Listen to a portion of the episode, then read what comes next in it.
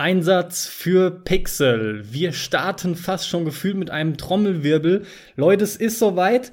Einsatz für Pixel wird gemacht von Max und Carsten für die, die mal irgendwie jetzt neu dazu schalten. Max, grüß dich. Hallihallo.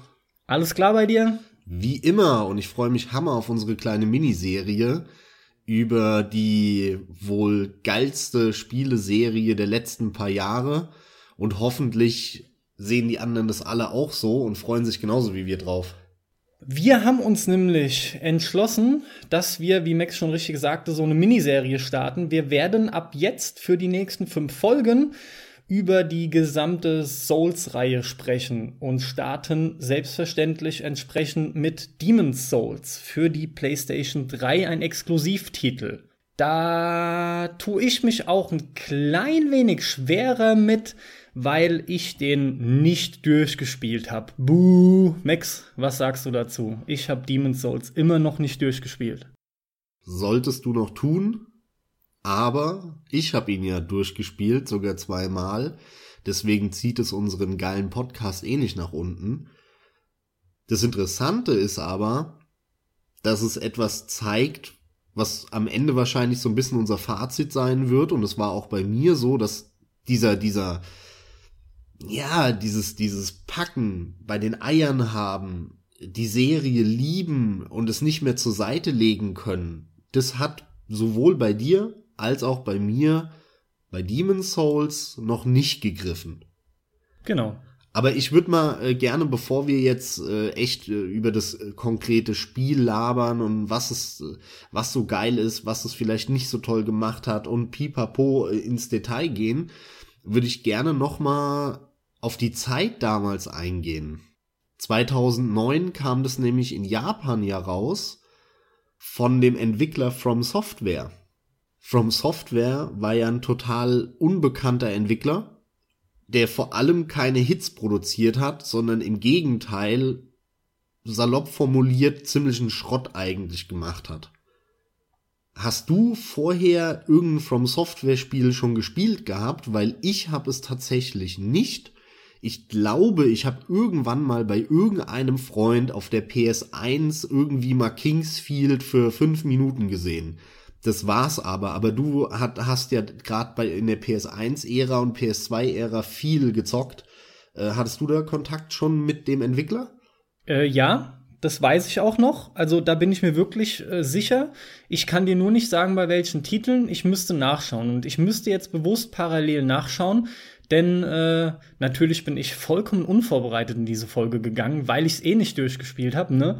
Und sowieso weiß, dass du dazu alles passende raushaust. Also der Punkt ist, ich, ich weiß genau, dass ich das Logo, den Schriftzug, das habe ich alles mehrfach sogar gesehen. Und ja, es waren oft Nischendinge, aber ich kann keinen einzigen benennen. Das spricht schon klare Bände. Ja, die waren auch alle nicht besonders toll. Also jetzt im Nachhinein gehen halt viele zurück und sagen, ja, Kingsfield zum Beispiel, das hat schon viel von, von dieser Souls-Faszination in Ansätzen gehabt. Aber das war's auch. Das Spiel insgesamt war nicht besonders toll. Und dann haben die halt noch lauter andere Sachen rausgebracht. Die bringen halt wirklich schon seit den 90er Jahren Spiele raus, regelmäßig, mehrfach die haben Otogi, Armored Core, so eine Mech-Serie. die Mech-Spiele sind ja immer extrem beliebt in Japan. Da gibt's auch diverse Automaten. Dann natürlich die Kingsfield-Serie. Dafür waren die dann vor allem hier auch bekannt. Und die hatten eigentlich immer so eine Taktik.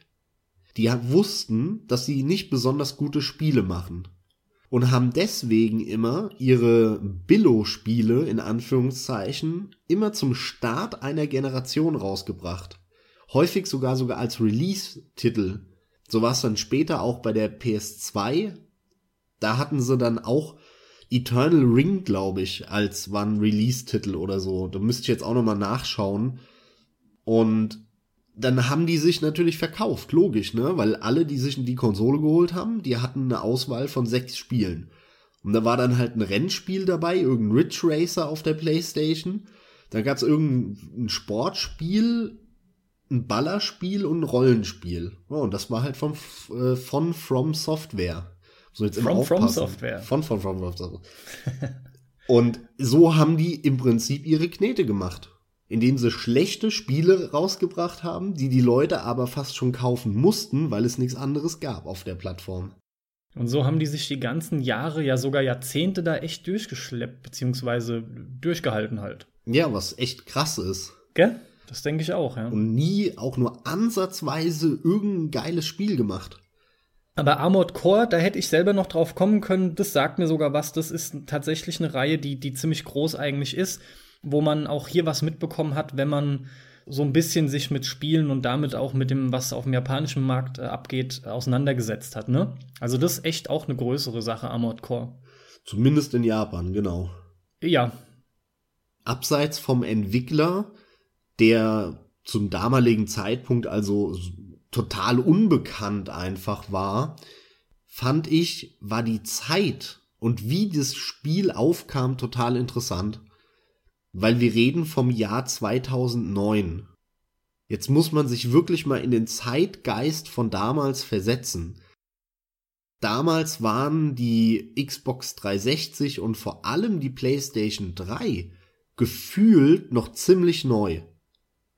Die PlayStation 3 gab's äh, hier in Deutschland erst ab 2008, glaube ich, zu kaufen, ne, wenn ich mich nicht irre. Das ich heißt auch, ich meine auch, ja. Das heißt, ein Jahr, eineinhalb war die PlayStation erst auf dem Markt. Und dann hat man damals überhaupt nichts von dem Spiel eigentlich mitbekommen, wenn man nicht ein totaler Freak war, so wie wir die sich permanent irgendwelche News durchlesen, Spieleankündigungen und so weiter, weil das Spiel kam hier in Deutschland nicht raus. Das wurde veröffentlicht von From Software, gepublished von Sony, weil Sony das mit From Software ein Stück weit zusammen entwickelt hat eben, als frühen PlayStation-Titel im Januar 2009, also wirklich direkt zum Start des Jahres 2009 kam es raus und ich habe damals das auch mitbekommen. Ich habe es gelesen, dass da so ein PlayStation exklusives Rollenspiel in Japan veröffentlicht wird, aber erstmal da bleiben soll, exklusiv und hier guckt's euch mal an, falls es euch heiß macht, müsst ihr es wohl importieren, so hahaha. Und dann war das aber auch schon wieder weg für mich. Also ich habe dann echt ein halbes Jahr lang oder ein Jahr bis 2010 nichts von Demon Souls mehr mitbekommen. Wie war das bei dir? Kannst du dich da noch dran erinnern? Ich kann mich natürlich wie fast jedes Mal nicht so gut dran erinnern. Das ist bei Dark Souls eine ganz andere Sache. Aber Demon Souls bin ich, also es sind so gemischte Sachen, die mir durch den Kopf gehen. Unter anderem durch dich dann selbstverständlich letzten Endes drauf gestoßen worden. Ich erinnere mich auch noch dran, da war es einigen aber auch schon bekannt, die sich informiert haben über einen Trend, ne, bei, bei Game One. Der hat da auch rüber berichtet. Und davor tatsächlich habe auch ich irgendwo was gelesen, hab's aber links liegen lassen letzten Endes. Ja, man hat nur mitbekommen, da ja, gibt's genau. irgendwie so ein paar Leute, so eine Mini-Fangemeinde, irgendwie sagen die, das, das wäre ein tolles Ding, das macht vieles anders und ja, das kam schon rüber mit endlich mal wieder ein Spiel, wie man sich's wünscht, aber du hast es einfach, du hast die Leute letzten Endes nicht für voll genommen. Das war sowas, was ich in den Beginn, äh, in den Anfängen mitbekommen habe. Du hast es nicht so für ernst genommen. Mhm, genauso ging's mir auch. Dann hast du irgendwie noch gehört, okay, das ist irgendwie Japano-Scheiß, der eh nicht hier rauskommt, der auch noch brutal schwer sein soll. Da war für mich schon vorbei, kein Bock drauf, interessiert mich nicht abgehakt. Ja. Und dann kam es ja aber doch noch mal raus. Und zwar hier und äh, an die Öffentlichkeit mit großer PR-Maschine. Und das war dann so Anfang 2010 oder zum Weihnachtsgeschäft 09. Da hat man plötzlich, fand ich, überall was davon gehört dass dann, es gibt eine Petition, die Leute wollen das äh, auch in der USA und in Europa spielen und es wird ohne Ende importiert und so. Ja, genau, richtig. Das, da kann ich mich auch dran erinnern, ja. Riesenimport, Importaktionen immer, ja. Und dann haben sie ja auch diese, diese Edition, die dann rauskam in der USA, ähm, nachdem es diese ja. Petition gab und Sony da gesagt hat, okay, hier, wir bringen das Spiel jetzt raus. Die hieß dann doch sogar äh, No, no Need to Import Edition oder so. ja, Stop genau, Importing Stop Edition. Importing Ed- Edition oder so, genau. Stimmt, stimmt. Das, wurde- das war mir entfallen, bis du jetzt, jetzt gerade angesprochen hast. Das war, das fand ich geil damals. Das fand ich echt nett, ja. Und da war's dann. Da war Demon's Souls da. Endlich auch in Europa und der USA. Wir schreiben das Jahr 2010. Und wie sind wir rangekommen, Carsten? Die Story kannst du erzählen, weil die, wir sind ja gleichzeitig, haben wir uns ja sozusagen ein bisschen breitschlagen lassen, äh, und haben, haben's versucht. Es war ein Versuch für uns eigentlich. Oh, oh, eiskalt erwischt. Äh, ich meine, wir hatten es uns dann einfach gekauft, ne, weil wir es günstig irgendwie bekommen haben. Aber du scheinst dich noch genau dran erinnern zu können, wie und, und, und warum. Wir haben damals. Eine Story ist damit äh, echt sogar eine Story verknüpft. Ja, wir haben damals ein Spiel gesucht, was wir zusammen zocken, und zwar im Koop. Und Aha. haben überlegt, was, was es da alles gibt und na, und haben dann, sind dann x Spiele durchgegangen. Und dann war Demon's Souls, keine Ahnung wo, bei irgendeinem Engländer relativ günstig. Was weiß ich, für paar 20 Euro oder so damals. Und da haben wir beide dann zugeschlagen. Du hast es für uns beide bestellt. Und wir wollten das dann im Koop so mehr oder weniger zusammenspielen. Also Koop klingt jetzt hier halt falsch in den Vorstellungen der meisten, weil äh, mehr, mehr dieses, was man damals darunter verstanden hat, wenn man sagte, man spielt abwechselnd und so, ne? So dieses klassische Level-Level-Leben-Leben-Prinzip, weil Koop war ja Nein. ernsthaft, du hattest es dir auch geholt und wir wollten es online im Koop spielen? Ja, wir wollten das online im Koop spielen.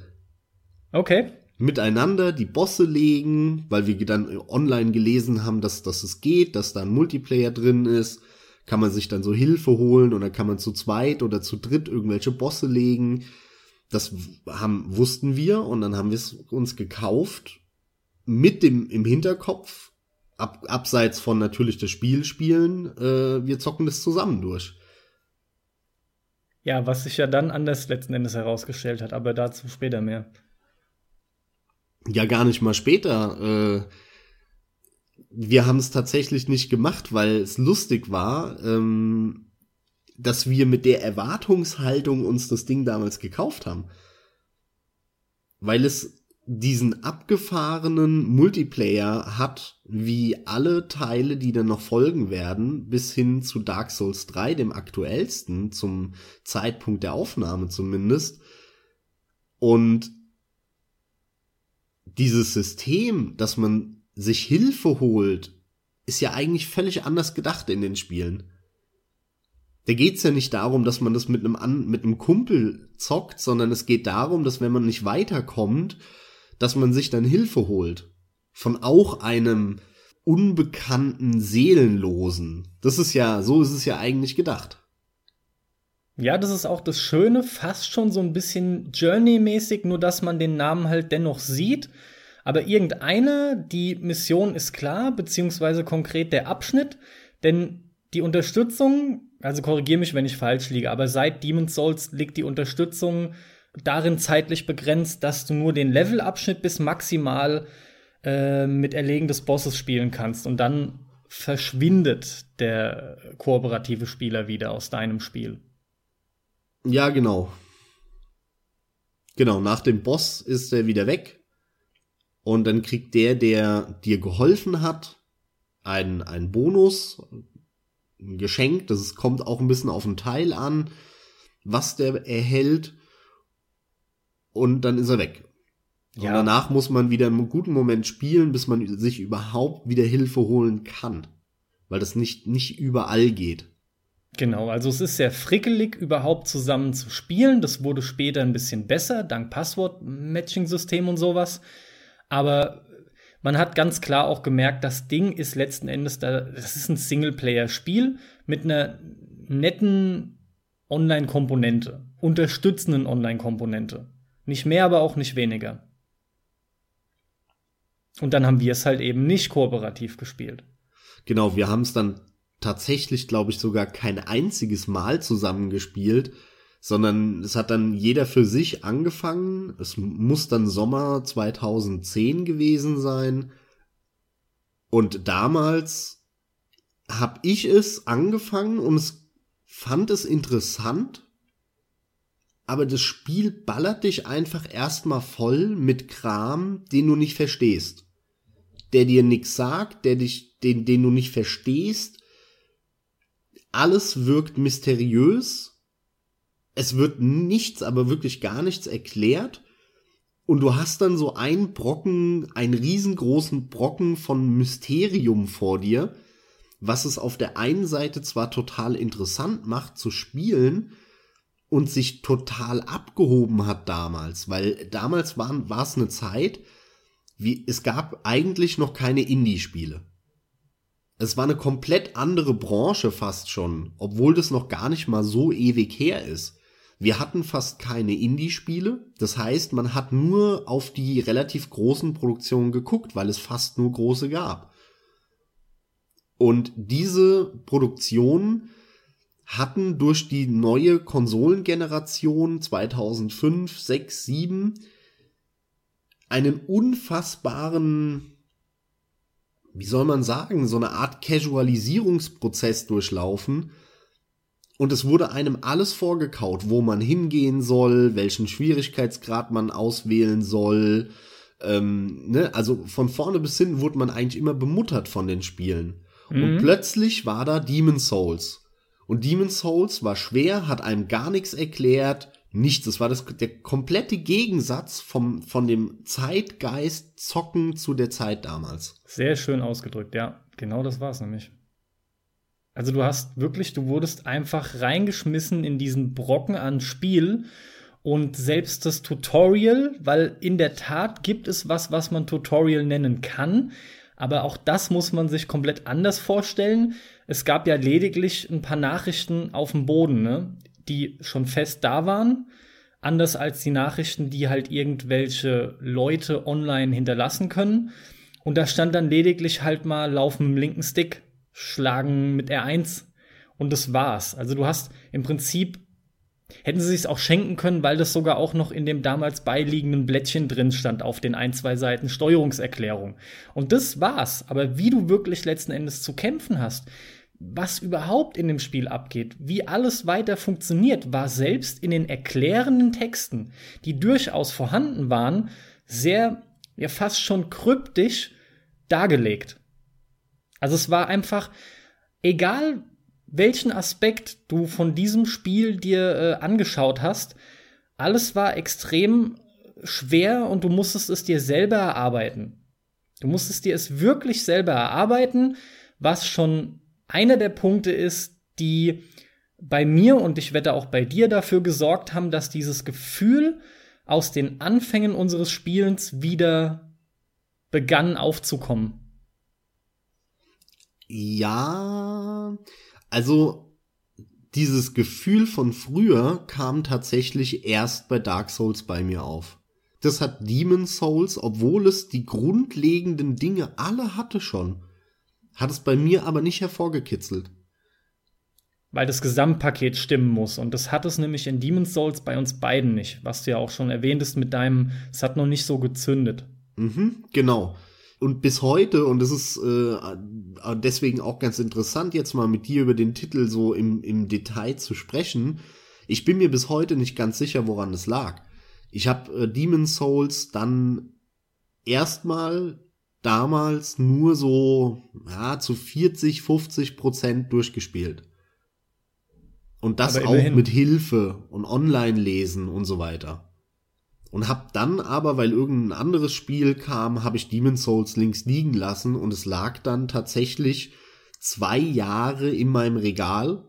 Ich habe es nicht mehr angefasst, bis Dark Souls kam und Dark Souls mich völlig umgehauen hat, aber dazu in der nächsten Folge mehr. Ja, ja, müssen wir echt so machen. Und dann habe ich es halt dann noch mal ausgepackt und habe, als ich von Dark Souls nicht genug bekommen habe, natürlich dann im Zuge dessen Demon Souls noch mal reingelegt und hab's dann durchgespielt und tatsächlich dann auch dann direkt danach noch mal durchgespielt, weil ich einfach dann von von diesem Feeling nicht genug bekommen habe. Und auch, auch heute, ich habe jetzt auch in Vorbereitung auf unseren Cast mir das Ganze noch mal ein bisschen angeschaut und noch mal ein paar Stunden angehabt, auch gerade vorhin noch mal eins zwei Stunden angehabt. Und ich muss sagen, retrospektiv kann ich mit dem Spiel viel, viel mehr anfangen als damals.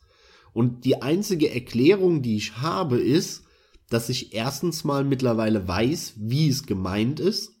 Das heißt, das Spiel hat damals einfach viel zu wenig erklärt. Und das hat mir ein bisschen den Spaß dran genommen. Und zweitens, ich weiß, was mich erwartet. Also wenn ich heute daran gehe, dann weiß ich, äh, worauf ich mich einlasse, worin die Schwierigkeit besteht und so weiter. Und es war damals, war das ja einfach, ne, also es war, hat einen richtig schockiert fast schon. Du, du hattest halt, wie ich eben gemeint habe, du, du hattest so, so, so casualisierte Spiele, wie irgendeinen COD und, und was weiß ich, was haben wir damals gespielt? 2008, 2009, das war die Zeit von, von, eigentlich eine geile Zeit. Muss ich direkt an Dead Space denken. Fallout 3 damals. Sind natürlich Highlights, aber dann, oder hier Batman, war Batman da nicht auch? Oder? Auch, da kamen unheimlich viele geile 09, Spiele. Aber, ne? aber egal fast schon welches Genre, die Spiele hatten halt alle gemein, dass sie eben auch für die Leute gemacht waren, die nicht so schnell frustriert sein wollten, die auch gemütlich mal abends ja, bringen wir es gleich auf den Punkt, ähm, spielen wollten, Spaß haben wollten und damit verbunden aber auch vorankommen wollten und sich nicht in ein Spiel eben einarbeiten, ist hier dann, ja, denke genau. ich, definitiv der richtige Begriff, ja, sich nicht einarbeiten wollten. Spiele waren so und äh, die Riesenpfeile, ich glaube, du hast es schon genannt, die dir in der Regel immer oben angezeigt wurden, die dann geblinkt haben und gigantisch groß waren, ja, die dir immer nur gezeigt haben, wo es weitergeht, die waren da so, ähm, so vorherrschend in der Zeit. Bloß nicht den Spieler was selber ausprobieren oder machen lassen. Und das beinhaltet ja auch gleichzeitig, dass du kaum Überraschungen auch bekommst, ja, wenn Spiele so gestrickt sind. Demon's Souls war da halt gänzlich anders. Während du so erzählst, kommen auch mehr und mehr bei mir die Gedanken zurück. Es gibt für mich definitiv noch eine interessante Sache in Bezug auf diese, diese Pfeile- und Wegerkundung, die aber bei mir erst im nächsten Cast kommt, weil das bei, bei ähm, Dark Souls dann so war. Aber ich wollte auch noch mal gesagt haben, um an deins anzuknüpfen, Dark Souls war eine wesentlich rundere Sache und auch, so dumm das jetzt vielleicht erstmal klingen mag, weil man soll mich auch nicht missverstehen, von wegen es wäre deutlich leichter gewesen, aber es war einfach eine insgesamt rundere Spielerfahrung und vor allem auch zugänglicher. Es war ganz einfach zugänglicher. Genau das ist der Begriff, ja. Den benutzen die ja auch selber immer in, in den Pressekonferenzen und so, wo dann alle schreien und sagen, oh mein Gott, zugänglicher heißt gleich, dass es äh, einfacher wird. Ist, ist nicht so. Ist nicht so. Es wird einfach nur zugänglicher. Die Leute raffen es schneller, was du machen musst. Das, das heißt aber nicht, dass es einfacher wird. Der Begriff Zugänglichkeit ist genau das, was mir auch immer wieder dann durch den Kopf geht, wenn ich an, an Demon's Souls denke. Ich, ich habe da verschiedene Beispiele. Ähm, zum Beispiel kann ich mich daran erinnern, dass ich den ersten Boss aus Demon's Souls, das ist ja Phalanx, diese schwarze Masse, die da auf dem Boden lang kriecht, die verschiedene sind Schilde und Speere mit sich führt, ja. ja die, die Attacke ist so ein Speer und Genau, das ist so ein schwarzer Glibber mit dem so Schild halt. und die Attacke ist, dass so, ein, so eine Stichattacke mit dem Speer kommt. Genau. Und da ist der Trick ja Feuer zu benutzen. Ne? Ich glaube, es sind die Feuerbomben, die du in deiner Regel benutzt. Ja, wahrscheinlich kannst du Magier dann auch schon Alles mit Feuer. Feuer Alles mit Feuer, aber in meinem Schwert Fall mit Feuer belegen, Feuerbomben. Genau, und in meinem Feuer. Fall waren es halt klassisch, weil ich Dieb oder Ritter gespielt habe, halt die Feuerbomben. Und bereits das habe ich dann nachlesen müssen, weil ich, ich kam echt nicht weiter. Und es war ja auch nicht nur so, als ich probiere den Boss und gut ist, sondern da das das erste Spiel war, ich, ich habe mich wirklich noch schwer getan, überhaupt jedes Mal zum Boss zu kommen. Obwohl es auch hier schon die geilen Abkürzungen gab, die dann dafür, na, vielleicht sollte man erst halt noch mal erwähnen, es gibt kein Quicksave in einem Souls-Spiel, sondern es gibt Checkpoints. Und im Falle von Demon's Souls, wie waren das bei Demon's Souls? Es gab ja noch keine Bonfire. Ja, gab's, wir haben gab's wir nur sind die jetzt Abkürzungen, schon, oder? Wir sind jetzt schon irgendwie bei, bei, bei ungefähr einer halben Stunde und, und äh, es vielleicht mag der ein oder andere ja tatsächlich eingeschaltet haben, um ein bisschen was auch über das Spiel zu lernen und er hat, er hat echt kein Bild davon. Was ist eigentlich Demon's Souls? Demon's Souls man kann es zusammenfassen als ein Third-Person-Action-RPG. Und ich nenne es auch manchmal so ein bisschen mit so einem Augenzwinkerer ein Schwertkampf-Simulator. Weil es meines Erachtens, vielleicht bis auf irgendwie ein, zwei Indie-Spiele, kein Spiel auf dem Markt gibt, was den Schwertkampf und oder generell den Kampf mit irgendwelchen äh, Hieb- und Stichwaffen so geil umgesetzt hat wie diese Serie. Und deswegen, man kann sich dann relativ klassisches, äh, klassische Third-Person-Steuerung vorstellen. In der linken Hand das Schild, mit dem Schwert, Rüstung, man findet neue Rüstungen, kann die aufleveln, verbessern, also ganz klassische Rollenspielelemente. Und der Schnack ist, dass man bei Demon's Souls hat man so ein, ein Nexus.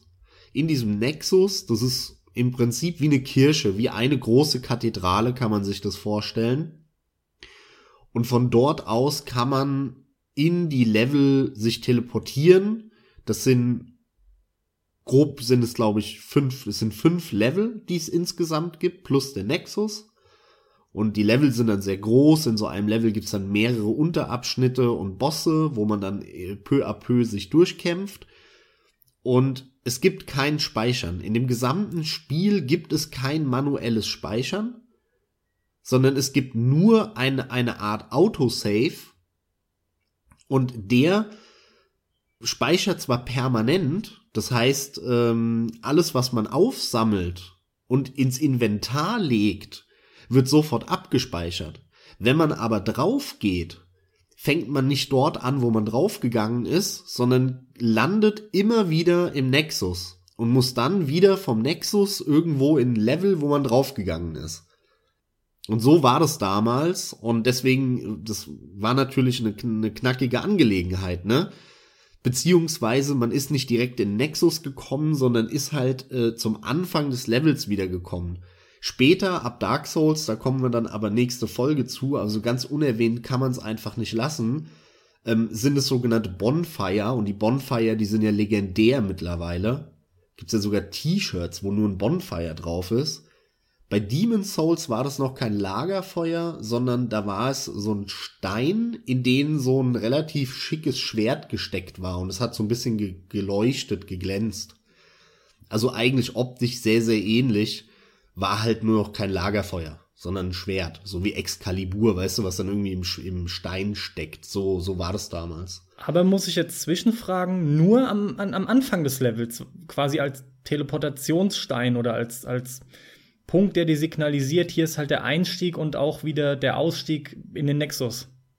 Ja, und dann halt äh, nach jedem Abschnitt, also nach jedem Boss sozusagen. Das ist das Wichtige nach jedem Boss, weil später mit den Bonfire hast du wirklich Checkpoints, auf die du zurückgreifen kannst. Und Demon's Souls bediente sich eben noch nicht dieser Bonfire, sondern arbeitet lediglich, das aber, soweit ich es beurteilen konnte, in den ersten drei, vier Welten sehr gekonnt, mit Abkürzungen, die du freischalten kannst. Zum Beispiel Leitern, die du halt unmöglich auf eine äh, erreichen konntest, weil du unten drunter standest und später, wenn du aber außen rumgelaufen bist, von da dann auf die meinetwegen Burgmauer drauf bist, konntest du die runtertreten. Ne? Sa Leitern sind ja auch so. klassisch.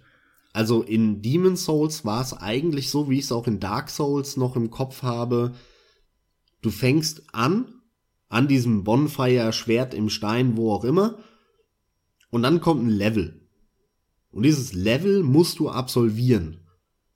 Und am Ende dieses Levels kommt ein Boss.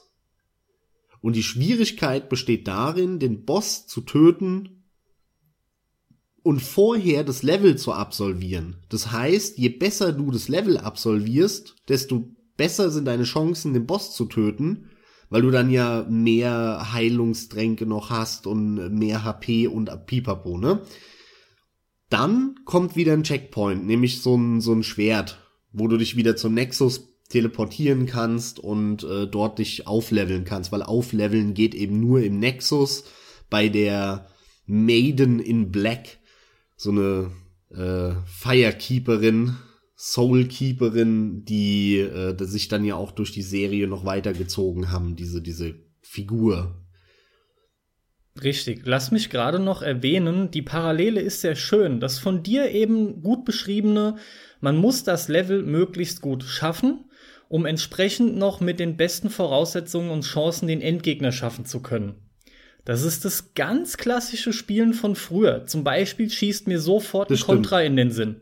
Ja. Das ist so gut vergleichbar, wie das im Prinzip eigentlich nur das Bestreiten eines Levels von damals ganz klassisch ins 3D gehievt ist.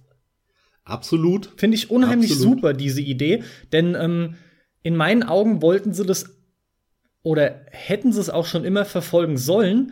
Irgendwie hat es aber so gut wie kein Spiel hinbekommen. Und man muss dazu sagen, im Laufe der Serie haben sie das auch aufgeweicht.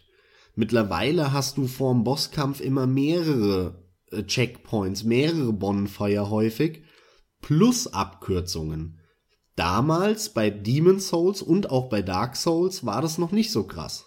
Nicht so krass, ja. Abkürzungen gab es ja schon, wie gesagt.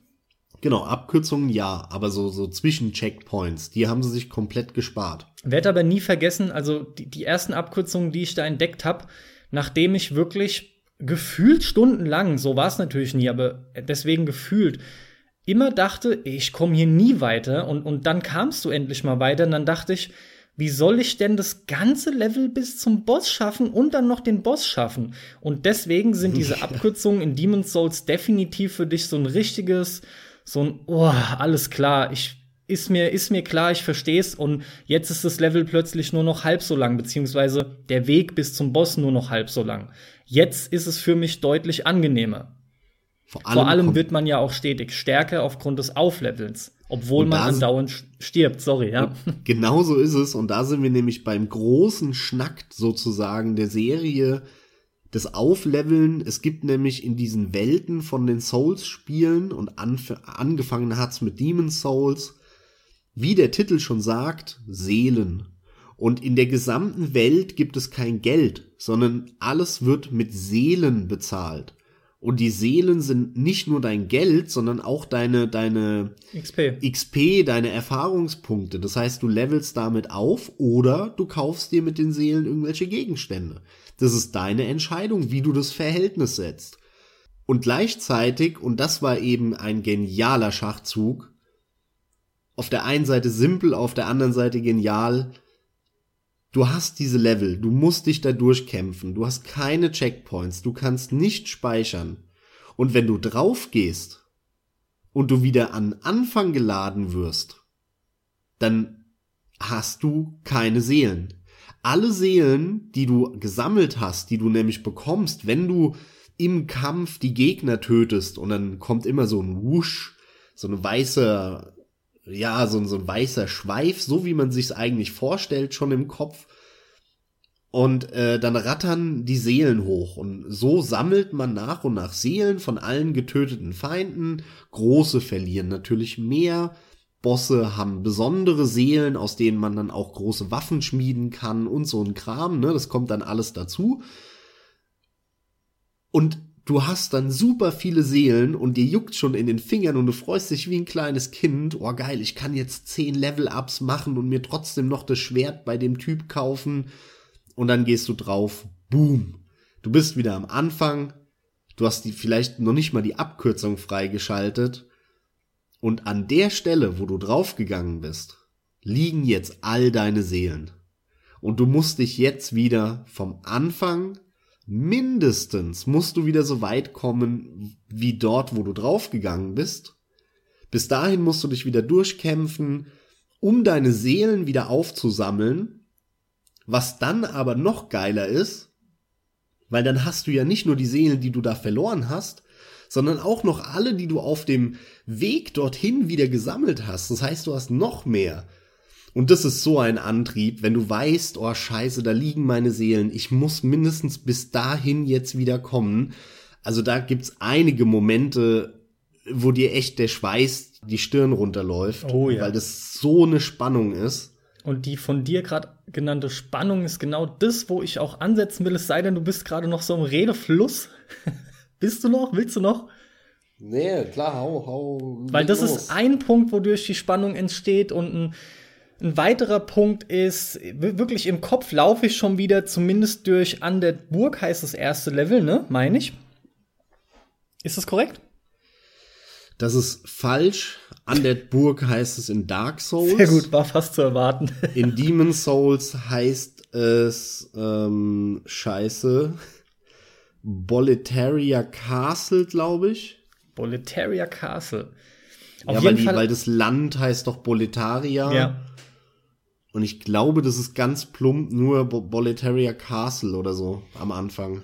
Auf jeden Fall laufe ich im Kopf gerade dieses Level schon wieder ab, weil das hat sich halt wirklich definitiv bei mir eingebrannt. Das habe ich oft Bei genug, jedem, ja. oft genug gespielt. Ja, Anfang ist halt klar. Und ähm, es gibt halt auch un unsagbar viele Fallen in den ganzen Levels. Und generell, das Spiel macht dir sehr schnell unmissverständlich klar, dass du vorsichtig vorgehen musst und fast schon gemächlich, also unheimlich, unheimlich ruhig, aufmerksam, konzentriert und im Kampf wiederum dann auch präzise sein musst, Lücken erkennen musst und Sondergleichen. Und weil ich gerade die Falle ansprach, da habe ich die eine im Kopf, erstes Level, die Falle, wo oben die Steinkugeln runterrollen, ne? Kennt auch jeder, der es Genau, bis dahin gespielt hat, das ist nicht weit. Genau, da, da ist einer, ein Gegner oben, so ein Standardgegner, die da überall sind und der tritt so eine, so eine Steinkugel runter. Ich, ja, ist es nur eine gewesen oder sogar mehrere? Auf jeden Fall. Nee, das war nur eine. Ich behaupte, so gut wie jeder stirbt da auch das erste Mal. Ist auch so gedacht, denke ich, ja. Und ja, ja, ich, so viel zieht er das dir gar nicht. Ich glaube, der zieht so die Hälfte deiner HP, wenn du am Anfang da Mehr bist. Nicht, mal ja. Daumen. Die Frage ist halt, dann, je, treffen tut dich die Kugel mit Sicherheit immer oder fast immer, wenn du es das erste Mal spielst. Die Frage ist halt, mit wie viel HP du da hochstackselst, ne? Wenn du halt dann nur noch die Hälfte Genau. hast, dann ist vorbei. die Frage stellt sich dir ja immer.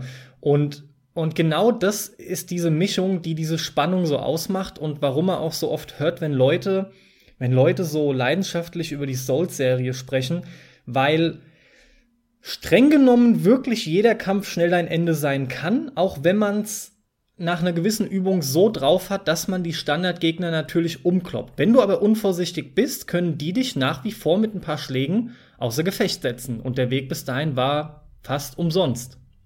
Ich habe aber an der Stelle, weil ich wie gesagt im Kopf durchs Level gehe, doch eine Anekdote, bevor wir nächstes Mal zu Dark Souls kommen, die ich in Verbindung setzen kann zu den von uns jetzt mehrfach angesprochenen Pfeilen und dieser Casualisierung von den Spielen.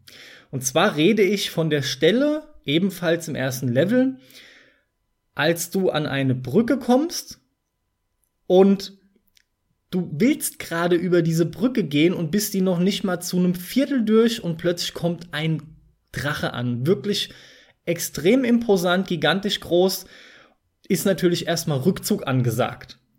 Und was interessant ist an der Stelle, ist die fast schon Konditionierung, die auch ich dann an mir selbst so erlebt habe. Und das war so ein, so ein, so ein weiterer Wow- und Aha-Effekt, ja, weil es dir das halt vor Augen führt, wie sehr du diese, diese Casual-Mechaniken mittlerweile gewöhnt bist.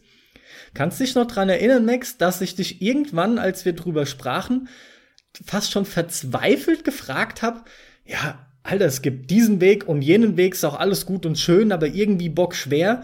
Nur ich komme nicht weiter, das Spiel geht nicht weiter. Und ich habe dann bla bla bla dieses und jenes noch erzählt. Und irgendwann meine ich fast schon beiläufig, der Drache ist natürlich cool, aber der nervt, weil du kannst ja nicht weiter. Und dann kommt von dir, ja, wieso? Genau da musst du weiter. Ich so, Ja. was? Leck mich am Arsch, ein Riesendrache. Es ist eine super gemachte natürliche Grenze. Mir ist doch klar als erfahrener Spieler, dass ich da nicht weiterkomme. Doch, sagst du dann. Genau da musst du weiter. Da musst du einfach durchrennen. Dann kriegt der Drache dich nicht mit seinem Feuer. Und das war wirklich so ein, so ein Aha und Wow und so eine, eigentlich auch eine richtige Klatsche ins Gesicht, ja.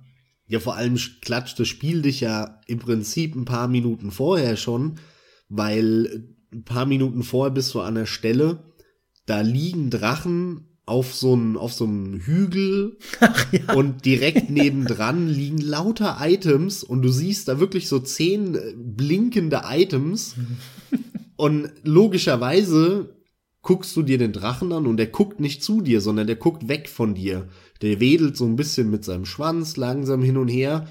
Und du denkst dir, da, damals habe ich mir gedacht, jo, alles klar, äh, geil gemacht und jetzt sammle ich den ganzen Scheiß ein. Ich habe noch nicht mal daran gedacht, dass die mich verarschen könnten. Und dann rennst du dahin und natürlich kannst du auch die ersten vier Items einsammeln. Nur die ersten vier sind völlig nutzlose Scheiße, die du einsammelst. noch nicht das ist mir auch nicht aufgefallen. Heute, wenn ich heute ein Souls-Spiel spiele und da liegen drei Items und das ist dreimal das Holzschild, dieses Billigschrottding, was null wert ist, dann weiß ich schon, irgendwas passiert jetzt, wenn du weitermachst. Damals war mir das alles nicht klar und dann sammelst du weiter ein und dann kommst zum fünften Gegenstand und Bam! Kommt der Schwanz von dem Drachen, haut dich um, drei Viertel deiner Energie weg. Du denkst dir nur, alter Schwede, was ist hier los? Willst wegrennen. In dem Moment steht der Drache schon auf dir und kickt dich mit seinem Fuß oder speit dir das Feuer in den Rücken und dann bist du platt.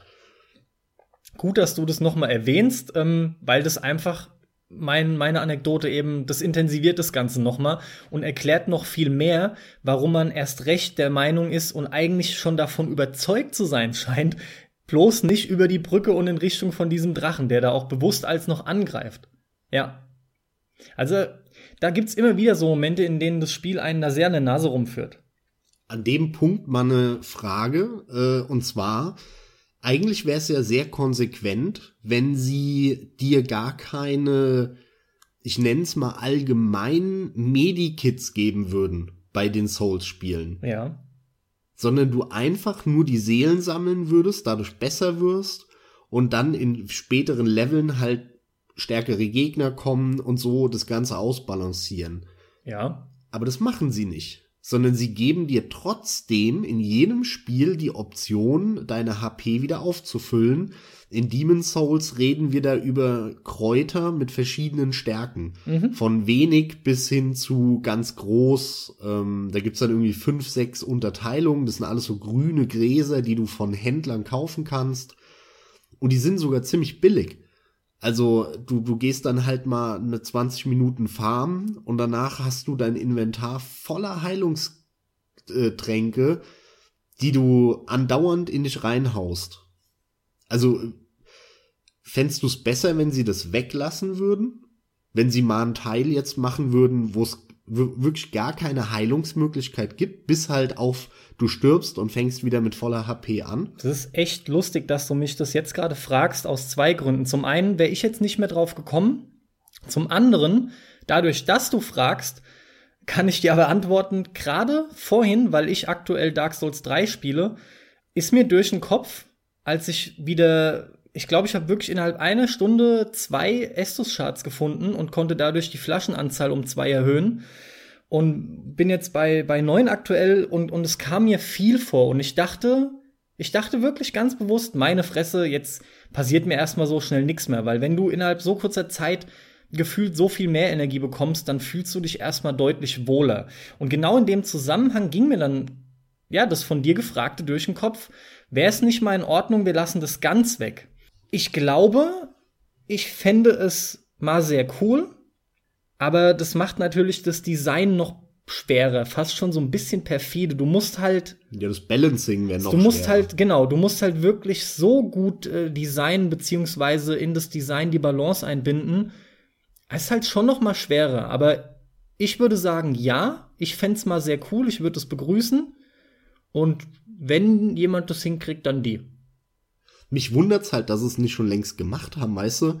Ich hätte mir eigentlich vorge vorgestellt, das erste Spiel kommt ohne Heiltränke raus. Mhm. dann bei, bei Dark Souls ist es ja eine natürliche Weiterentwicklung, weil sie da generell einiges geändert haben, auch diese Nexus-Geschichte, dass sie da eben ein anderes System einführen. Und dann hätte ich gedacht, dass sie beim dritten, vierten Teil dann vielleicht erst einführen, dass du bei einem Händler dir so viel Heiltränke kaufen kannst, wie du willst. Aber das ist komplett anders abgelaufen. Also auch, auch ganz anders aus dieser, dieser Marketing-Sicht, weil man ja irgendwie automatisch immer davon ausgeht, dass ein Spiel, das ist erstmal Nische und dann ist es bockschwer. Und dann wird's casualisiert, weil es halt immer erfolgreicher ist und dann will man damit immer mehr Knete machen, also muss man immer mehr Leute erreichen. Und das würde dann dazu führen eigentlich, dass man so viele Heiltränke kaufen kann, wie man will. Aber da ist es genau andersrum. Das Nischenteil, was kein Schwanz gespielt hat und was eigentlich nur in Japan rauskommen sollte, da konntest du so viel Heilkram kaufen, wie du wolltest. Und jetzt, wo es groß ist, da kannst du dir gar nichts mehr kaufen. Ne, das finde ich ganz lustig, dass es irgendwie so ein bisschen entgegen dem üblichen Zyklus bei, mhm. bei den Spielen abgelaufen ist. Ja, ja, logisch. Also ich finde es grundsätzlich aber auch dadurch, dass es drin ist, in Ordnung insofern, als dass es mh, hm, taktische Komponente ist nicht ganz richtig, aber worauf ich hinaus will, ist halt, dass selbstverständlich der Zeitpunkt, zu dem du diese Heilmittel einsetzt, variiert. Und zwar ganz einfach abhängig davon, ja, an welchem Gegner du halt eben Energie verlierst oder nicht. Manchmal kommst du besser durch, manchmal schlechter. Und unter Umständen schaffst du das Level ja auch, ohne dich je einmal geheilt haben zu müssen, ja. Mir ist schon klar, dir geht es ja darum, dass sie dich im Prinzip letzten Endes dazu zwingen, dass du halt erst gar nicht die Möglichkeit bekommst, was das Spiel auch ganz klar verändern würde. Aber je, je weitläufiger diese Spiele werden und je mehr Möglichkeiten du hast zu erkunden, umso mehr Sinn macht es auch, dass du dich hier und da mal wieder heilen kannst, weil du, weil du dich ein bisschen freier fühlst dadurch. Aber es ist letzten Endes ganz klar auch ein Frustkompensator. Also was mir auch noch ähm, abseits von dem ganzen Thema Heiltränke damals schon frisch aufgefallen ist, war, dass wir, und es geht mir auch heute noch so, lustigerweise, das hat sich kaum geändert, dass wir hier im in Europa oder in der USA, die ja kulturell relativ nah an uns dran sind, wenn hier ein Mittelalterspiel rausgebracht wird, dann ist es erstens mal vom Kampfsystem her lange nicht so gut wie das, was die Japaner da immer abliefern. Die Japaner haben ein unfassbares Händchen für Kampfsysteme im Vergleich zu westlichen Spielen. Und, und der Punkt, wo ich eigentlich drauf hinaus will, ist, wenn hier ein Mittelalterspiel gemacht wird oder in der USA, dann ist das immer so ein High-Fantasy-Szenario, was kitschig wirkt, aber in der Regel trotzdem sehr ernst genommen werden will. Aber an sich ist es eher wie ein Comic.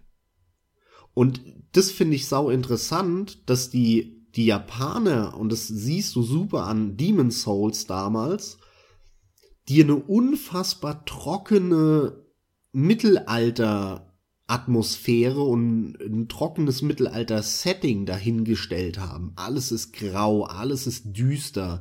Dieses Land ist kaputt. Da rennen nur Zombies rum.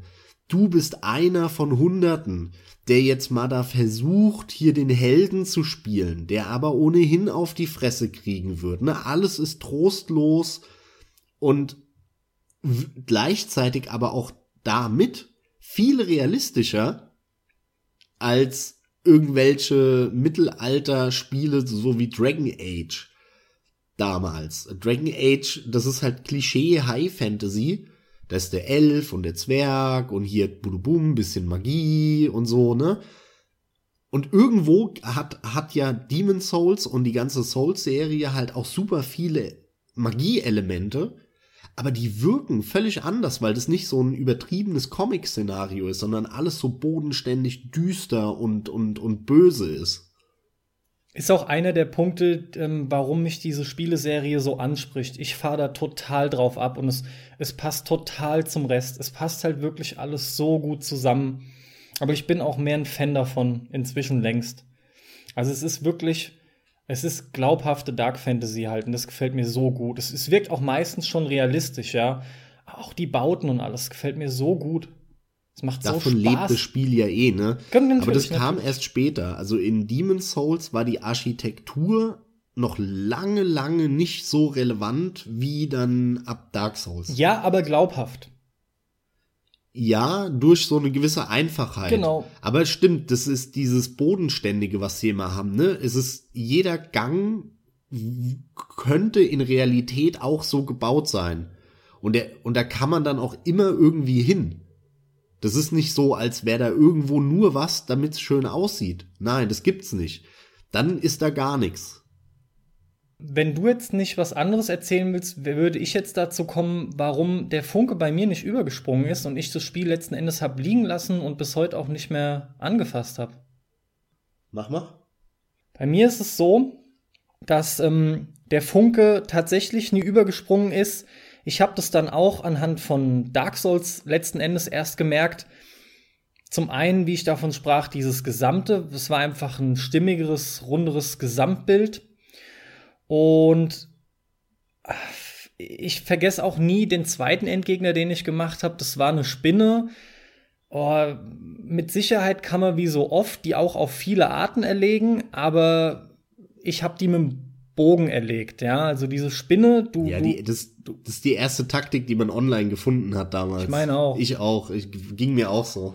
Also betrittst diese Höhle durch so einen schmalen Gang, diese Spinnenhöhle, und hinten seilt die sich dann halt ab in so einem, in so einem kugelförmigen Ge Gewölbe, so ausgehöhlt, kugelförmig. Und, und von dem Gang aus kannst du dir aber von hinten von weitem einfach als treffen. Und der Kampf zum Beispiel hat mir nicht gefallen. Es hat mir keinen Spaß gemacht und es hat aber trotzdem lange gedauert Ja. und war zäh, bis ich da durch war. So Und- ging's mir auch. Ich meine, der letzte, an den ich mich erinnern kann, war der große Ritter in einem Hof. Also großer Ritter ist, über, ist untertrieben. Ich rede von diesem Giganten, ne, wo auch drumherum auf den, auf den Mauern oben die ganzen Bogenschützen noch stehen, die du erst ab, abschießen musst. Das ist der Boss in der ersten Welt, der nach der Phalanx kommt. Weil nach der Phalanx kommt eigentlich nur eine riesenlange Mauer, auf der du langläufst, wo auch der Drache rumfliegt und Feuer speit. Und am Ende Genau, genau. Ähm, kommt dann dieser Boss. Aber die Spinne ist in der zweiten oder dritten Welt, ne? Die ist in der zweiten, ja. Das sind in dieser Schmiede oder wie man das nennen mag. Ja, genau, genau. wo, wo auch, ähm, das, ist ja, das ist ja auch sehr lustig, eigentlich, obwohl es eine, die gleiche Zeit ist, unterschiedliche Tageszeiten sind. Das ist total komisch, fühlt es sich Ja, gut. manchmal an. Und in der zweiten Welt hast du bei Demon's Souls diesen Sonnenuntergang. Ganz genau. Und äh, in dieser Welt gibt's einen interessanten Fakt, der mir jetzt auch wieder beim erneuten Spielen aufgefallen ist, den sie später, zumindest in dieser Form, so meines Erachtens oder meines Wissens nicht mehr gemacht haben. Und zwar sind diese Gegner in dieser Schmiedewelt alle anfällig oder es hört sich äh, dumm an. Du kannst denen eigentlich nur halbwegs effizient Schaden zufügen mit Stichwaffen oder mit, mit äh, Waffen, mit denen du eine Stichattacke machst. Und das finde ich sau interessant, dass die so solche Elemente reingebracht haben, äh, die fehlen mittlerweile komplett in, in den neueren äh, Titeln. Dort kannst du eigentlich immer Schaden machen. Es gibt ne, die äh, Schwächen. Also du kannst noch mehr Schaden machen, wenn du äh, Feuermagie benutzt oder so auf deinem Schwert. Aber bei Demon's Souls war es so, dass wenn du normal schl- geschlagen hast mit einem normalen Schwert bei den Gegnern, hast du gar keine HP gezogen. Überhaupt keine. Das war so wenig, da musstest du 40 mal, 30 mal auf die einschlagen. Aber hast du die Stichattacke benutzt, das war beim normalen Einhänderschwert die harte L2-Attacke, dann hast du den Gegner mit zwei harten Attacken getötet. Da kann ich mich auch noch dran erinnern, ja. Da war ich ja auch und so. Ich habe ja auch spätere Levels noch gespielt. Du, um das Ganze bei mir, ich wollte dich jetzt nicht unterbrechen, noch mal irgendwie auf den Punkt zu bringen, so gut ich das kann. Zum damaligen Zeitpunkt war, als das Spiel rauskam, das Düstere zwar schon interessant, aber gut war von dir das Wort trocken. Es war ein sehr trockenes Spielerlebnis. Und das gepaart mit dem ein oder anderen, nennen wir es mal, Designschnitzer, der dann in Dark Souls ausgebügelt wurde, war es letzten Endes schon, was dafür gesorgt hat, dass das Konzept nicht so richtig aufging bei mir. Und ich hab's dann wirklich einfach liegen lassen. Und bis jetzt kommen halt immer wieder neue Teile und andere Spiele und warum dann jetzt zurückgehen zum Alten? Ja, da bin ich halt ein bisschen anders als du. Ich will nicht ausschließen, dass ich das nicht irgendwann auch mal machen werde. Vor allem, weil er sich nach wie vor sehr gut steuert. Das habe ich das letzte Mal vor drei, vier Monaten gemerkt, als ich mal aus Spaß wieder anhatte mit dem Kumpel. Und dadurch, dass er auch exklusiv war, der läuft halt auch am besten auf Konsole von den ganzen Souls-Spielen.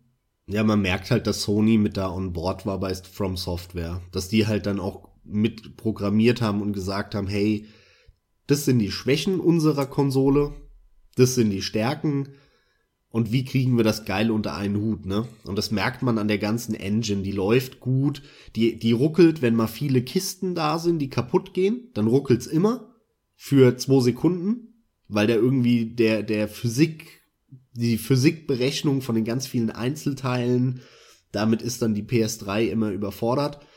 Aber ansonsten läuft der ordentlich, direkte Steuerung. Ähm, die Steuerung ist besser als bei Dark Souls 2 zum Beispiel. Also das ist technisch ein sehr rundes Paket.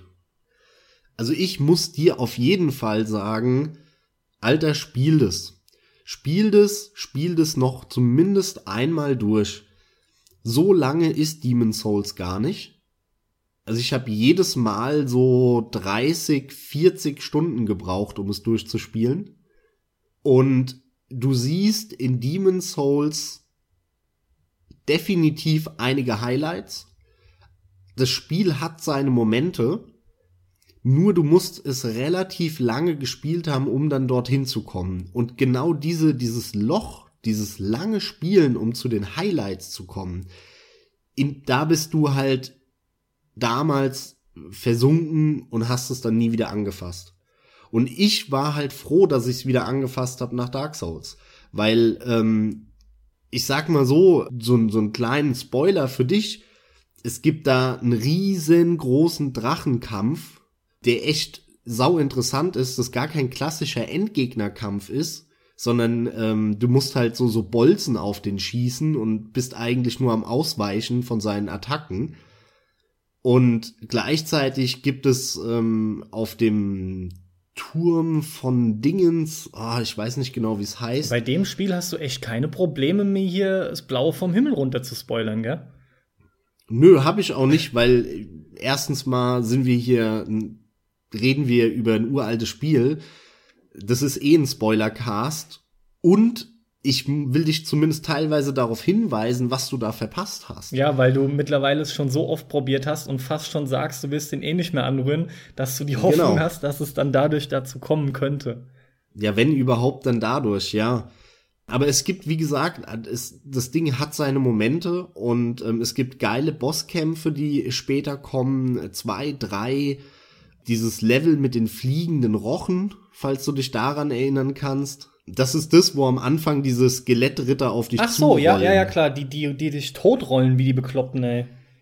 Genau, die können dich auch totrollen und da gibt's dann so fliegende Rochen, was auch total absurd erstmal wirkt, aber super spannend ist und da gibt's dann auch einen blinden Bosskampf, äh, wo der Boss blind ist.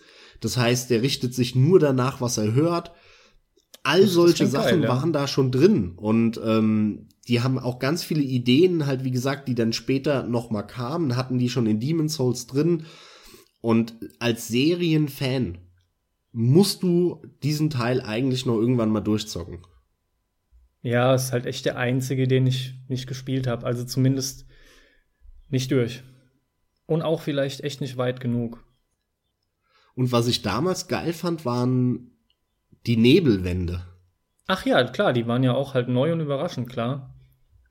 Ja, das stimmt, man, dass wir die nicht schon genannt haben. Werde ich auch nicht vergessen. Die haben so eine, ja, die, die signalisieren dir so schön, das zum einen das Ungewisse und zum anderen, ich betrete hier jetzt wirklich irgendwie ein Ort, ich weiß nicht, was kommt, Unbehagen macht sich breit und du vermutest aber, dass irgendwas Großes passiert. Und gleichzeitig muss nicht zwingend ein Boss kommen, was du aber anfänglich oft denkst. Die erste Nebelwand im Spiel, dahinter ist kein Boss. Mhm. Und hinter der zweiten Nebelwand in dem Tutorial-Abschnitt ist ein Boss. Das heißt, du weißt schon nach dem Tutorial-Abschnitt, es ist nicht immer ein Boss dahinter. Und du weißt halt aber nicht genau, was dahinter ist. Und ich fand es immer spannend und ich habe mich auch mehrfach dabei erwischt, wie ich dann an der Nebelwand erstmal zurück bin, durch die ganzen, ja, durch das ganze Level, wieder in den Nexus, bei der äh, Maiden in Black mich aufgelevelt habe, wieder zurück. In dem Moment waren natürlich alle, alle Gegner wieder da. Ich bin gar nicht sicher, ob wir das schon gesagt haben. Aber wenn du drauf gehst, sind alle Gegner wieder da. das ist eine sehr wichtige Info. Ich bin auch noch genannt. Ver verzeiht, aber die meisten werden eh äh, wissen, wie es abläuft. Und dann habe ich mich ernsthaft nochmal durch alle durchgekämpft und bin dann erst durch die Nebelwand. Ja, klar. Kenne ich auch. Also ich fand Kennt das wahrscheinlich echt geil. jeder. Ja, eh, das ist es ja mit so einem recht simplen Mittel. Und wie du schon sagst, es, es muss nicht, es kann aber ein Boss dahinter sein. Und sobald ein Boss dahinter ist, schließt sich die Nebelwand aber auch nach, nachdem du sie durchschritten hast wieder. Das ist halt dann immer der Punkt. Dann riskierst du natürlich deine Seelen, die du dabei hast, willst halt nicht sterben und so weiter, ja. Dann sucht man auch gern mal andere Wege, bis man halt irgendwann merkt, ey, nee, jetzt ist genug, ich muss da jetzt mal lang. Stell dich deinen Ängsten, ja. Das ist eh was, was man sehr schnell bei Demon Souls äh, merkt geh hin und kämpf. Renn nicht zurück, versuch keine feigen Touren. Es gibt ein paar Tricks, die helfen, wie eben so von hinten mit Pfeil und Bogen oder sowas. Das ist so ein Klassiker, der ist zugelassen sozusagen von From Software in den Spielen. Aber ansonsten geh hin und kämpf. Und lern dabei. Das ist das Entscheidende. Wenn du, wenn du einfach nur konzentriert kämpfst und dir bewusst ist, dass du nicht draufhaust durch, durch simples Button-Mashing, sondern wie gesagt, das Ganze präzise machst und konzentrierst, dann lernst du auch bei jedem Tod was dazu, über deine Gegner, über die Patterns, über das gesamte Verhalten. Und du wirst besser und du kommst weiter und es geht jedem so, das geht sogar einem Eddie so. Und allein das, wenn man weiß, wie der Eddie sonst immer Spiele spielt und der liebt diese Serie und knackt die alle, also diese Spiele kann auch jeder schaffen. Behaupte ich. finde es auch falsch. Auch damals wurde das von vielen falsch kommuniziert. Ich finde die Spiele nicht brutal schwer. Das ist nicht so, als wären das unmöglich zu schaffende Spiele. Das sind aber Spiele, bei denen es dazugehört, dass du alle Ritt lang drauf gehst. So funktioniert das Spiel. Und damals, als Demon Souls halt äh, rauskam, da waren die Leute das nicht mehr gewöhnt, regelmäßig drauf zu gehen. Wie halt früher bei irgendwelchen ähm, Super Nintendo oder NES-Spielen, wo du alle drei Minuten gestorben bist und es war für dich völlig normal. Und, und, heut, und, und heutzutage will ich schon fast sagen, aber damals, 2007, 8, 9, da haben die Spieleentwickler und vor allem die Publisher es geschafft, den Spielern, die so weich zu kochen und, und äh, denen das Versagen eigentlich oder das Draufgehen komplett zu nehmen. Du bist in den Spielen nie wieder nie draufgegangen. Und wenn, dann bist du sofort an der Stelle, wo du draufgegangen bist, wieder aufgestanden und hast weitergespielt. Genau, und da sind wir wieder bei dem Punkt, ähm, ohne Bestrafung erfolgt aber auch keine Belohnung. Und da ist halt diese genau Souls-Formel, das dass du dich so sehr freust, wenn du selbst etwas größere Gegner abseits der Zombies, meinetwegen ein schwarzer Ritter. Oder wow, schwarzer Ritter mit roten Augen. Leute, allein was euch durch den Körper geht, an, an, an, was da an Gefühlen auf euch einprasselt, wenn nur ein größerer Gegner kommt und, und dessen Augen auch noch rot glühen. Du weißt genau, hier, jetzt ist die Kacke am Dampfen, da geht's jetzt ab. Und, und dieser Kampf, dieses Duell ist so spannend. Und wenn du den dann besiegst, und es ist noch lange kein Boss, es ist einfach nur ein schwererer Gegner. Das ist so ein wirklich befriedigendes Gefühl. Deshalb an der Stelle jetzt schon mal vorweg ganz klar nochmal den Appell an vor allem die Zuhörer, die sich bis jetzt noch nicht getraut haben, weil die doch zu oft hören, das sind schwere Spiele. Das sind, meinetwegen hört man auch mühse mühselige Spiele, mühsame Spiele. Schaut euch das auf jeden Fall mal persönlich an. Guckt euch da keine Let's Plays an. Ich behaupte, die taugen da nicht besonders viel. Man muss das selber fühlen und spielen. Macht das mal ein Weilchen. Und wenn ja, ihr dann wirklich definitiv. für euch merkt, es geht so gar nicht. Und mit Weilchen, Leute, sorry, ich erwarte wirklich, dass ihr wenigstens mal, ich weiß nicht, Max, was würdest du sagen? Wenigstens mal drei Stündchen reinsetzt. Es ist der klassische Rollen, also ich behaupte immer bei Rollenspielen fünf bis sechs Stunden muss man spielen, ja. damit man ein Bild hat und wirklich im System drin da ist. Da denken halt so jetzt viele, weißt du, das verbringe ich doch nicht mit dem Spiel, was mir von Anfang nicht gefällt, aber stellt euch halt einfach so vor. Irgendwas, was euch eine gewisse Erfüllung bringen kann, was aber von Anfang an nicht ersichtlich ist, muss sich halt wie so oft im Leben äh, irgendwo auch erarbeitet werden und, und nicht alles kriegt man immer gleich hingeworfen. Und ich behaupte auch steif und fest, insofern man nicht gleich sagt, mir gefällt die Atmosphäre gar nicht, ich kann da nichts mit anfangen oder ich kann sowieso nichts anfangen mit Third-Person-Schwertkampf, dann behaupte ich, dass einige von euch da, die es noch nicht gespielt haben, auch noch jetzt wirklich extrem tolle Spiele drin finden werden, die sie sonst vergeblich suchen. Zumal man das Ding mittlerweile re relativ günstig bekommt. Und mit relativ meine ich hier, wir reden von, von 5,99, 4,99. Ich glaube, Normalpreis sind sogar nur im PlayStation Network für die PS3 9,99 Euro. Ja, gerade den Demon's Souls. Der war aber übrigens auch schon im Plus. Vielleicht hat man ihn ja da damals schon mal in die Liste gezogen und nie angespielt. Also ja, ich stimme dir vollkommen zu. Lasst euch nicht abschrecken. Wie gesagt, ich bin der Meinung, das ist nicht schwer, das Spiel in dem in, in dem Sinne, sondern man stirbt einfach häufig. Das gehört halt dazu. Es ist sicherlich schwieriger als so manch anderes Spiel. Ja, klar, natürlich. Aber wenn das hört sich häufig so an, als wäre das nur irgendwelchen japanischen Freaks möglich, dieses Spiel durchzuspielen und das ist Käse, das kann jeder durchspielen. Können nur, können nur Standardasiaten durchspielen, natürlich. Ganz klar. Also was, was Demon's Souls bei mir damals auch noch verursacht hat, ähm, das fand ich sehr beeindruckend, war einerseits das ganze Sounddesign, weil nämlich gleichzeitig neben diesem trockenen, sehr realistischen Look und vor allem diesen, diesem Kampfsystem, diesem Third-Person-Schwertkampf-Simulator mit, mit großen Schwertern, die langsam sind, aber viel Schaden machen, kleinen Stichwaffen, einem, einem Degen, wo man wirklich wie, oder wie beim Fechten kämpft, irgendwelchen Äxten, Zweihänder, Einhänder, es gibt so viel Variation, jede Waffe hat andere Movesets, ähm, vertikale Angriffe, horizontale, leichte, schnelle, starke, langsame. Also das hat, das war so gut und, und die, die Geräuschkulisse, die Sounds beim Auftreffen von Schwertern auf Schilde, auf Rüstungen, äh, wenn man irgendwo Kisten kaputt kloppt, die in der Ecke stehen, das hört sich alles geil an. Das sind geile, befriedigende Soundgeräusche, die kombiniert mit dieser sehr direkten Steuerung auch häufig so ein, so ein richtig gutes und sauberes Feedback-Gefühl insgesamt zur Folge hatten. Und das ist so eine Grundvoraussetzung für ein geiles Spiel, dass man ein geiles Feedback hat. Und das wurde da sehr häufig durch die Soundeffekte ausgelöst. Und im gleichen Atemzug muss ich natürlich auch die Synchronisation nennen, weil die eingesprochenen Texte bei den Souls-Spielen und es fing mit Demon Souls an, allererste Sahne waren.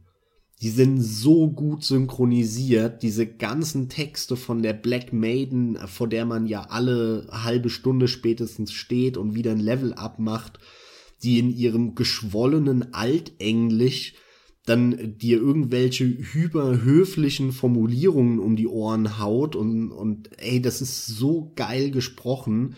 Also da geht mir heute noch einer ab und ich denke mir jedes Mal, ey, das muss ich mir irgendwie als, als Benachrichtigungston aufs Handy machen oder sowas, weil das einfach so gut ist. Und das ist ja wirklich auch bis heute, diese Synchronisation ist Hammer.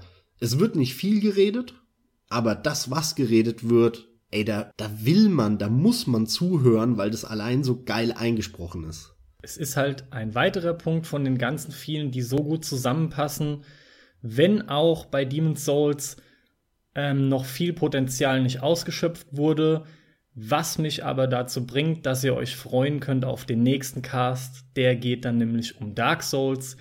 Und mit dem Titel ging es dann in meinen Augen letzten Endes wirklich richtig los.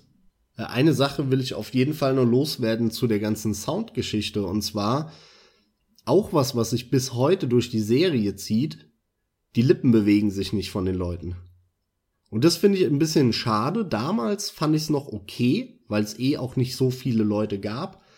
Aber dass, dass das wirklich jetzt bald zehn Jahre danach sich die Lippen immer noch nicht von den Leuten bewegen, naja, also das müssen sie mal in den Griff bekommen. Das ist nichts Wildes, aber. Ja, es ist mir auch wieder beim Dreier aufgefallen und du denkst dir halt, ey, sorry, jeder hat von euch hier drei Sätze zu sagen. Da, da kann man doch den Mund zumindest mal auf ihn zugehen lassen. Ja, es wirkt trotzdem befremdlich und es fällt halt auf.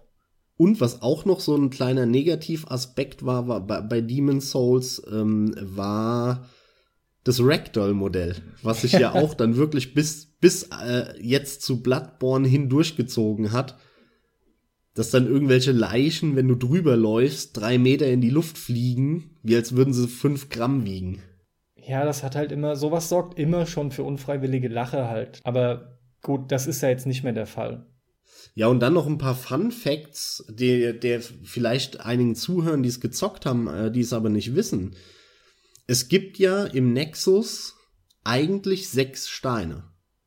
Einer ist aber kaputt. Und das müsste, ich glaube, am Anfang sagt die, die ähm, Black Maiden oder so. Nee, stimmt nicht. Der Mönch oben, zu dem du kommst, nachdem du den, das, den ersten Boss geplättet hast. Der erzählt dir, in welcher Stein zu welchem, zu welcher Welt dich teleportiert. Und der sagt über den kaputten Stein, dass es die Welt der Titanen ist und so. Und generell merkst du daran wieder, das ist alles germanische Mythologie. Das ist alles germanische Religion und Mythologie, die da verarbeitet wurde. Das ist immer so ein bisschen traurig, dass die Japaner uns unsere eigene Kultur nahebringen müssen, weil hier macht es irgendwie keiner. Frag mich immer warum, ich weiß es nicht genau. Und das Interessante ist, dass genau dieser kaputte Stein eigentlich dafür gedacht war, ein DLC zu werden. Sie wollten sich die Option offen halten, einen downloadable Content noch zu veröffentlichen, der dann tatsächlich nie kam. Und das wäre dann dieser kaputte Stein gewesen. Der wäre dann wahrscheinlich irgendwie ganz geworden oder so, ne, wenn du den DLC gekauft hättest. Und dann hättest du da ganz normal in Level dich teleportieren können. Ja, klar. Was hast du noch? Ein Fun Fact, den, der mir jetzt beim Wiederzocken aufgefallen ist. Und zwar in den Intros, die ja auch immer ziemlich geil sind von allen Teilen, wird eigentlich, werden da immer die Bosse vorgestellt. Bei Demon's Souls aber nicht. Bei Demon's Souls wird kein einziger Boss erwähnt, außer dem König von Boletaria. Ähm, das ist ja klar, dass es quasi der Endboss sozusagen ist. Aber dort werden die ganzen NPCs genannt. Stimmt. Das heißt, stimmt. die, die, die einsamen Ritter, die da in das Land gegangen sind, um eben Boletaria zu befreien und wieder zu dem Paradies zu machen, was es irgendwann mal war. Und das fand ich super interessant, weil daran hat sich spielerisch betrachtet eigentlich bis heute nichts geändert. Bei, bei da, selbst bei, da, bei einem Dark Souls 3, was jetzt der aktuellste Teil ist äh, zu dem Zeitpunkt, wo wir aufnehmen, da hast du immer noch so NPCs, die du in der Welt triffst, die dann in dem Nexus oder Firelink Shrine zu finden sind, die super synchronisiert sind, die, die, dann so, so ein kleines Quest haben und so weiter. Genau das hattest du auch schon in Demon's Souls. Aber aus irgendeinem Grund haben sie bei Demon's Souls das für so wichtig eingeschätzt, dass sie das sogar ins Intro gepackt haben. So wie als würde das Spiel um die NPCs gehen. Das fand ich super interessant. Den Eindruck hatte ich auch anfangs. Was meinst du genau damit, den Eindruck hattest du? Ich hatte den Eindruck, dass es sich hier äh, unter anderem um Endgegner und solches handelt und nicht um NPCs. Das hat man ja dann erst gemerkt. Ich dachte wirklich, das sind unter anderem Kämpfe und weiß der Geier was. Ich habe die nicht zwingend mhm. als Verbündete wahrgenommen. Du, du redest jetzt davon, als du das Intro gesehen hast. Ja, ja, von den NPCs. Und die, die dann groß erzählt, dass der Ritter so und so in den Nebel genau. rein ist. Du wusstest ja nicht, was dich erwartet. Du wusstest ja letzten Endes trotzdem nicht, was dich erwartet und was da kommt. Ja. Ja, absolut generell. Die Story bleibt ja ein Riesenrätsel und heute, wo du auch viel Erfahrung hast, was sie mit welchen Andeutungen meinen, kannst du viel mehr interpretieren. Und wenn du heute Demon Souls spielst, als jemand wie wir, die jetzt äh, zum x-ten Mal so ein Spiel spielen, ich lese da jetzt schon viel, viel mehr raus. Damals war es aber so, es hat sich für mich angefühlt, als hätte das Spiel überhaupt keine Geschichte. Ja, genau. Es waren immer nur irgendwelche Happen halt. Und meistens, meistens wirkte auch das einfach nur kryptisch auf dich und hat zu dem Mysteriösen beigetragen, aber damit irgendwas anfangen zu wollen, war gefühlt Zeitverschwendung. Ich habe dann auch nicht, nichts wirklich drauf gegeben. Es war einfach geil für die Atmo und mehr hat es bei mir nicht weiter verursacht. Dabei ging das aber auch schon bei Demon's Souls. Also Demon's Souls hat nicht weniger Geschichte als ein Dark Souls oder so drin. Ja, das habe ich im Nachhinein auch mitbekommen, ja.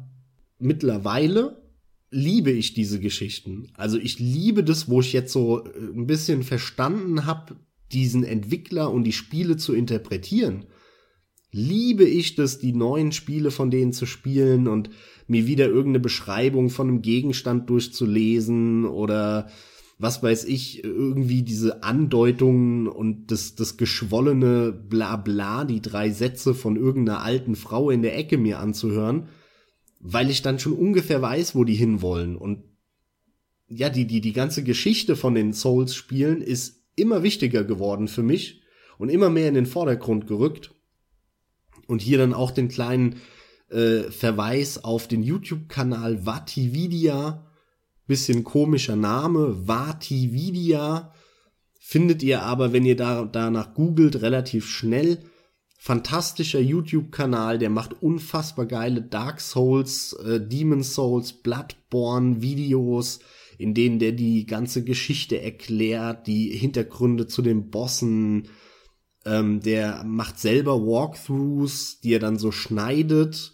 Und bei dem ist auch alles immer sehr, sehr Geschichten und Story fixiert. Da geht's nicht so ums Gameplay. Und das finde ich sau interessant. Also ich gucke mir die, die ganzen Videos von dem unfassbar gerne an. Also falls ihr den nicht kennt und gerne Souls-Spiele spielt, haut euch das Zeug rein. Geile Videos. Ja, dann hätten wir doch an der Stelle, denke ich, so weit, wie wir es wollten, alles umfassend erörtert, oder? Eine letzte Sache habe ich noch. Der kommt mit immer mehr. Und darüber hatten wir jetzt noch gar nicht gesprochen. Und zwar sind es Character und World Tendencies. Zwei Dinge, die sie ab Dark Souls, dem Nachfolger von Demon's Souls, komplett gestrichen haben aus der Serie. Findest du es gut, dass sie es rausgenommen haben? Äh, ich weiß gar nicht mehr genau, was es spielerisch ausmacht, muss ich sagen. Also du musst es also jetzt es sogar mir noch mal erklären, was ja aber nicht schlimm ist, weil du es den Zuhörern auch äh, letzten Endes. Es geht erklärst. darum, dass die World Tendency beziehungsweise Character Tendency kann komplett weiß oder komplett schwarz sein. Wenn die World Tendency weiß oder schwarz ist, führt es dazu, dass bestimmte Ereignisse eintreten oder nicht. Es gibt sogar ganze Charaktere, die nur erscheinen, wenn die Welt komplett weiß oder schwarz ist. Und wenn du eine komplett weiße World Tendency hast, ist das Spiel einfacher, als wenn du eine Black hast. Führt aber dazu, dass die Gegner weniger Seelen droppen und die Gegner schlechtere Items droppen. Hm. Und vom Prinzip her betrifft es dann auch die Character Tendency. Und die kannst du verändern, indem du, ähm, es geht vor allem darum, wen du umbringst in der Welt. Wenn du Phantome umbringst, dann führt es, glaube ich, dazu, dass die Welt schlechter wird. Also wenn du die ganzen Phantome und Hollows umbringst, wenn du aber Dämonen und Bosse tötest, dann, dann wird die World Tendency Richtung weiß, dann wird sie besser sozusagen. Also, ne, das klassische gut-böse Denken. Hier auch ein kleiner Fun Fact. Jeder, der Demon Souls gespielt hat, kennt es. Ihr kommt in den Nexus und alles ist voller roter Flecken und ihr fragt euch, warum, was die da machen alle. Die Erklärung ist ganz simpel, die stürzen sich in den Tod und warum stürzen die sich im Nexus in den Tod? Wenn du in einem Level, nicht im Nexus, sondern in einem richtigen Level, stirbst, wenn du menschlich bist, dann zieht es die World Tendency um 30% Richtung Black, das heißt, es wird schwerer. Sprich, da du automatisch zum Menschen wirst, in dem Moment, wo du einen Boss tötest, Ne, da verwandelst du dich von so einem Hollow in Menschen. Das hat den Effekt, dass dein HP-Balken nicht mehr nur halb so groß ist, sondern komplett gefüllt, du aber weniger Schaden machst. Wenn du dann stirbst, dann zieht, dann zieht das Level sich in äh, Richtung Black und wird schwerer. Und das deswegen führen alle, die ein bisschen Ahnung haben und die vor allem im New Game Plus und New Game Plus Plus spielen, wo es dann wirklich knackig ist, wenn die einen Boss töten, gehen die sofort in Nexus und springen oben von der Klippe, damit die Menschlichkeit weg ist und sie wieder draufgehen können, ohne dass das Level schwerer wird, mhm. wo sie dann weiterspielen wollen. Wusste ich auch noch nicht, macht natürlich sofort Sinn, ja. Ja, ist interessant. Und ist in dem Sinne auch lustig, weil man erstmal denkt, was sind das alles für Idioten? Sind die zu blöd, da lang zu laufen oder was? Dabei ist es genau andersrum. Die, die sich da umbringen, sind die, die das Spiel extrem gut verstanden haben und eigentlich wahrscheinlich schon in der 100 oder 200. Stunde sind. das wusste ich auch noch nicht. Insofern du jetzt nicht mit noch irgendwas um die Ecke kommst, was aber in Ordnung wäre, äh, meine ich, dass es das dann gewesen sein kann mit Demon's Souls. Ich persönlich freue mich natürlich viel mehr auf Dark Souls, aber habe jetzt selber sogar noch einiges mitgenommen, ja. War, war sehr informativ nochmal auch für mich, sehr cool. Von daher. Ja, spiel den halt mal durch. Den muss man gespielt haben. Auch wenn der für, selbst für mich nicht an Dark Souls 1 äh, rankommt, muss man den meiner Meinung nach gespielt haben. Es ist der Start der Serie. Er hat so viel schon gehabt und ähm, auch wenn er, wenn er vom, vom Level-Design noch so die, das letzte Function einfach noch nicht so funktioniert hat, einige Gameplay-Elemente noch nicht so geil ineinander gegriffen haben wie bei Dark Souls, und auch die Bosskämpfe noch nicht so geil waren und so, war es aber am Ende des Tages der Start und, und im Prinzip war da alles schon dabei. Und auch von technischer Sicht her ist es sogar der beste PS3-Titel. Das definitiv. Und trotz allem, wenn ihr damit starten wollt, damit meine ich jetzt nicht den Titel, sondern die Serie, müsst ihr das nämlich nicht zwingend mit Demon's Souls machen. Und damit verabschiede ich mich, sage erneut Danke fürs Zuhören und bin raus. Macht's gut. Und meine letzten Worte sind Soul of the Lost, withdrawn from its vessel.